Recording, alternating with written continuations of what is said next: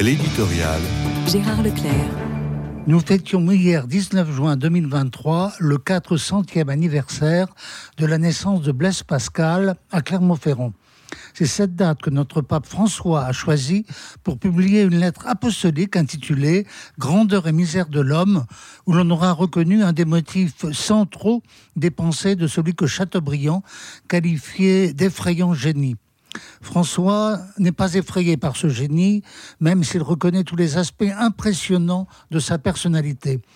Mais ce qu'il retient d'abord, c'est l'homme de foi, celui qui connut sa nuit de feu le 23 novembre 1654.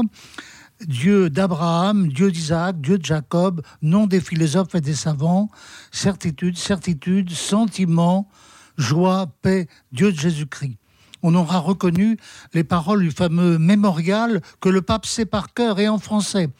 Éric Emmanuel Schmitt a raconté dans son livre Le défi de Jérusalem que lors d'une audience privée, François avait repris devant lui les phrases mêmes de Pascal.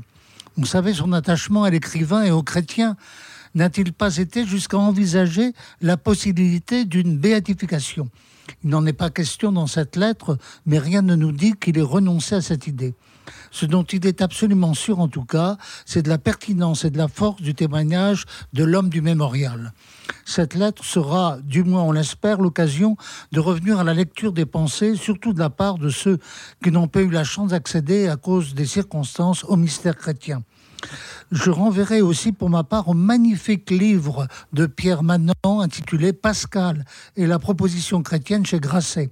Une proposition chrétienne qu'il est urgent d'offrir à nos contemporains